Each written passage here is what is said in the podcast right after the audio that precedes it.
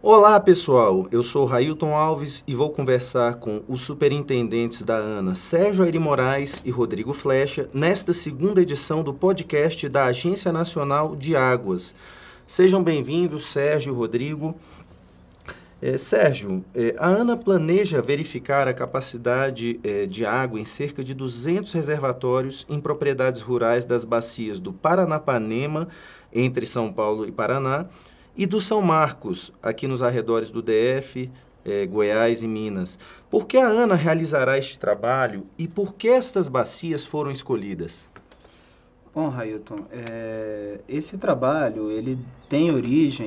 inclusive na própria atividade de planejamento que conduzimos pela agência, que são os planos de bacia. Né? Ou seja, a partir dos planos de bacia se faz todo um diagnóstico, uma avaliação da situação hídrica da, da região e depois um, se planeja um conjunto de ações para que se possa aprimorar e realizar todos os os investimentos e estudos necessários para que se possa desenvolver a gestão na, em cada bacia. Então, tanto na bacia do Paranapanema, e é uma região muito específica, no Alto Paranapanema, que tem uma demanda, uma atividade muito intensa de irrigação, quanto na bacia do Paranaíba, onde está situada a bacia do, do São Marcos também, com uma relevância, uma importância muito grande da, da irrigação para o desenvolvimento da bacia, para o desenvolvimento da região. Nessas duas áreas foi identificada a presença muito grande de pequenos barramentos utilizados pelo irrigante para que eles tenham maior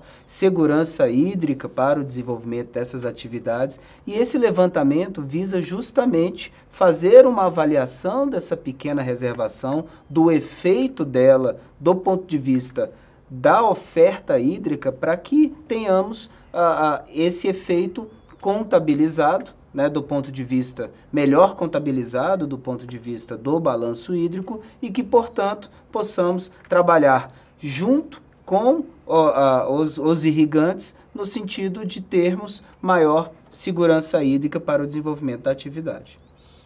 E Sérgio, esse estudo ele pode causar, em alguns casos, um aumento da oferta de água, em outros uma redução?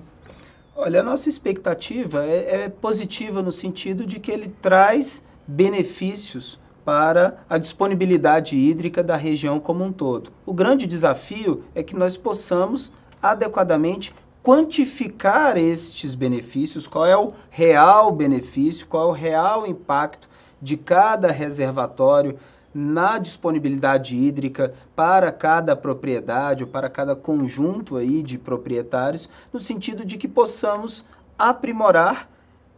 os dados que temos sobre a oferta de água e a partir desse aprimoramento nós possamos fazer uma alocação de água mais eficiente. Né? Em última instância,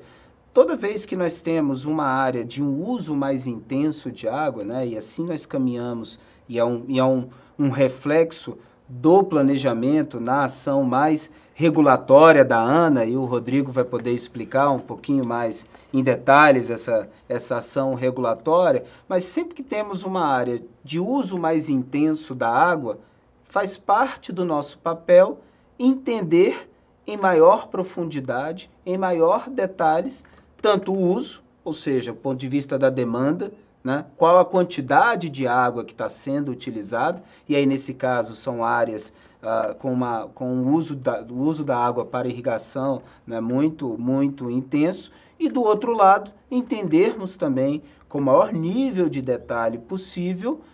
qual é a oferta, quanto de água temos disponível para que a gente possa fazer a compatibilização entre a oferta e a demanda. Então, esse é um trabalho que envolve né, para termos mais detalhes, que envolve trabalho de campo, levantamento junto às propriedades, junto a cada reservatório, né, você citou, são, são cerca de 200 pequenos reservatórios em que será feito todo um levantamento de campo para, a partir desses dados primários, somado aos dados de modelos, de simulações que já temos desenvolvidos aqui na agência, nós possamos ter um retrato, um diagnóstico aprimorado da situação de oferta e demanda de água, né? Isso feito, e é muito importante destacar esse aspecto, isso feito em parceria com as associações de irrigantes, isso feito em parceria com o Comitê de Bacia, já que é uma atividade que tem origem lá atrás na discussão do próprio plano de bacia, na identificação dessas áreas como importantes, como estratégicas para o desenvolvimento da bacia. Então, é, é aquele famoso jogo do ganha-ganha, ou seja, todos trabalhando juntos para que, que possamos definir as melhores ações do ponto de vista do uso mais eficiente do recurso hídrico e uma gestão mais eficiente, em última instância, da água. Rodrigo, o Sérgio comentou sobre o aprimoramento do balanço hídrico, né, que é essa ação das barragens é, da, do, das propriedades lá da, da Bacia do Paranapanema e do São Marcos é, podem é, resultar aqui para a Ana, né, esse benefício. Como é que você vê essa questão? Olha, o Sérgio tem razão. A quantificação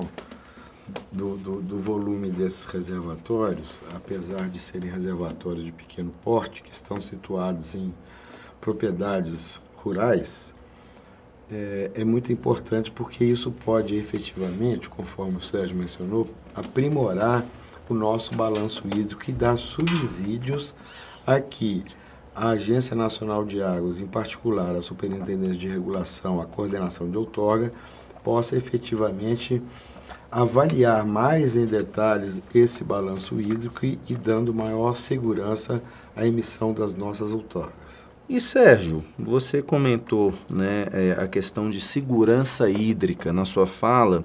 e eu queria saber de você o seguinte: a ANA, em 2019, lançou, juntamente com o Ministério do Desenvolvimento Regional, o Plano Nacional de Segurança Hídrica, né?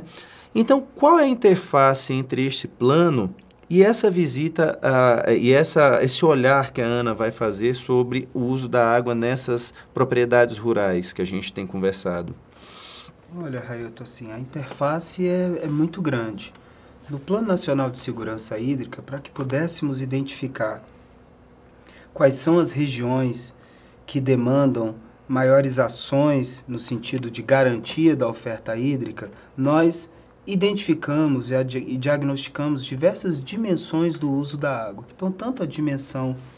humana foi levada em consideração, ou seja, a garantia da oferta de água para o abastecimento da nossa população, das nossas cidades, mas também foi avaliada a dimensão que nós chamamos de dimensão econômica, né? que é a garantia da oferta de água para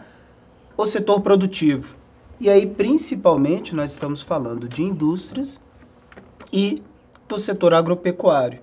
E essas duas regiões em que estamos realizando esses trabalhos foram identificadas né, têm sido identificadas aí pela, pela agência como polos econômicos muito importantes e estratégicos no país. Né? Ou seja, são regiões em que a economia depende fundamentalmente da água. E se a economia depende da água,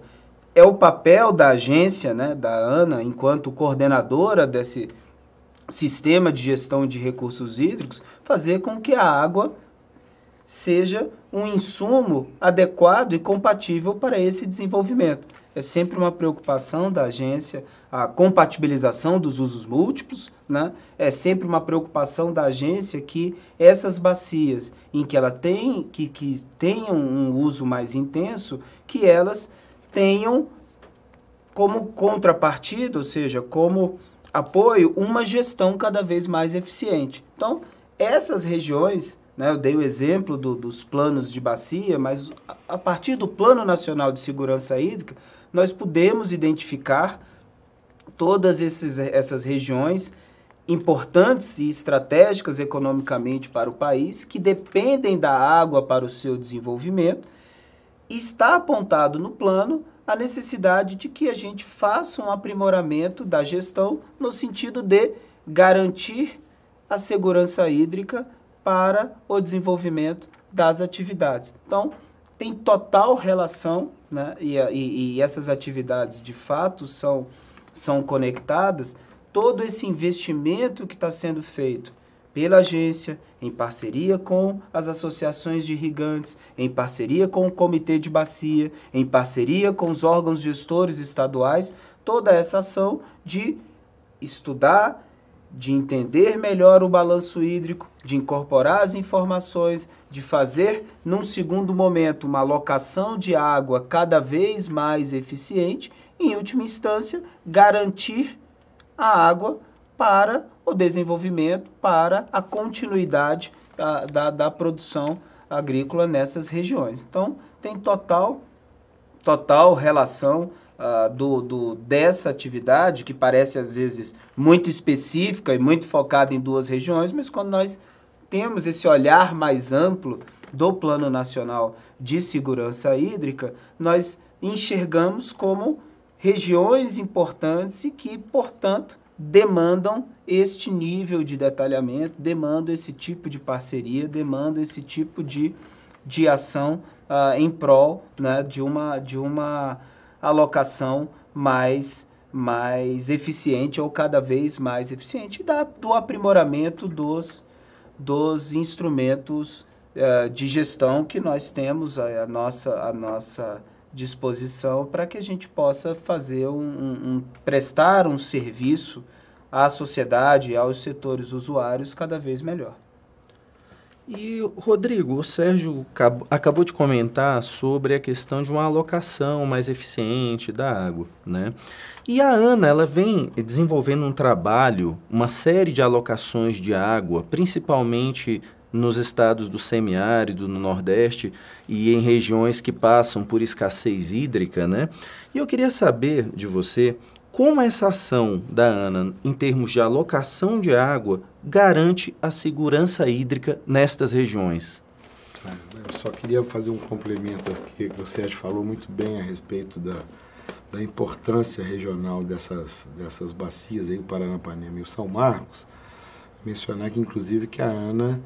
estabeleceu para a Bacia do São Marcos uma área especial de gestão, tendo em vista a importância regional, é, sobretudo no que diz respeito à agricultura irrigada. Então, esse objetivo aí colocado pelo Sérgio é que a gente construa um acordo para a Bacia do São Marcos também entre o Distrito Federal, o Estado de Goiás, Minas Gerais e a Agência Nacional de Águas, estabelecendo regras de uso da água de uma maneira mais, mais eficiente, mais racional. No, no, outro aspecto, com relação às alocações de água na região semiárida brasileira, a gente tem trabalhado com o conceito de sistemas hídricos locais, porque os problemas, muitas vezes, na maioria das vezes, eles não ocorrem nesses sistemas hídricos locais, ocorrem em não ocorrem nas bacias hidrográficas como um todo, ocorrem num sistema hídrico local que pode ser composto por um reservatório ou um curso d'água ajusante perenizado, tá? Hoje a gente tem feito mais de 40, trabalhado em mais de 40 sistemas hídricos locais, sobretudo com foco na região semiárida brasileira. Temos alguns outros em outras regiões, sudeste, sul também, mas isso está em consonância com esse conceito de segurança hídrica. Por quê? Como é que esse processo de alocação ocorre? Ocorre é uma construção, um pacto que vai ao longo dos anos adquirindo confiança e credibilidade junto aos usuários em função dos estados hidrológicos de cada reservatório, ou seja, dos níveis de armazenamento de água dentro de cada reservatório. Então, você tendo um nível X, um nível determinado, você pactua regras de uso que podem eventualmente restringir determinados usos X, Y, Z, mas pactuado e acordado com todos os atores que participam os usuários de água que estão na ponta utilizando aquela água para os seus respectivos desenvolvimento econômico. Tem um detalhe, Railton, ainda sobre a, a questão da importância da, da alocação e da importância dessas regiões, né, muito enfatizada nas, nas perguntas que você colocou. Recentemente eu, eu estive em, em Cristalina. Cristalina é uma das cidades polo da bacia do São Marcos e, e fui a um, a um evento que era justamente a, a oficialização por parte da política do Ministério do Desenvolvimento da, do Regional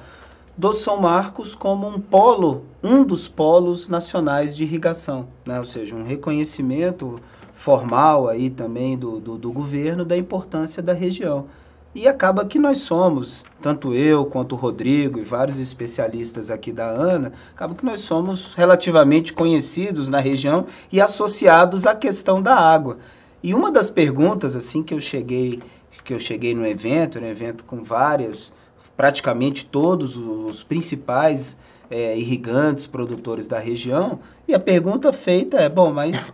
temos um polo, temos uma política, temos água, né? Perguntando para Ana. E esse trabalho, voltando um pouco ao, ao, início da nossa conversa, esse trabalho ele visa justamente demonstrar que sim, temos água, ou seja, é, é uma questão de fazermos cada vez melhor a contabilidade e alocação desse recurso, mas a, o grande propósito deste levantamento é garantir que água é um recurso é, abundante e, e, disponível para a realização da atividade. Né? Nos próximos, nas próximas semanas também é, iremos ao Paranapanema em, em reuniões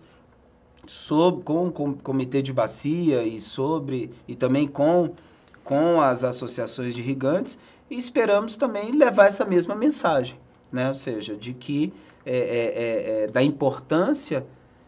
mesmo em escala nacional, que se está dando a esses polos regionais, e de todo esse trabalho criterioso que a agência vem fazendo desde o monitoramento, desde o levantamento aí desses barramentos, de entender essa disponibilidade hídrica e depois de que esses dados tenham, né, o que nós temos usado aí como, como jargão, tenham consequência regulatória, né, ou seja, eles possam, esses estudos, serem utilizados pela regulação, tanto da ANA quanto dos órgãos gestores estaduais, no aprimoramento do balanço hídrico e, em última instância, na garantia da oferta de água para uh, os setores usuários.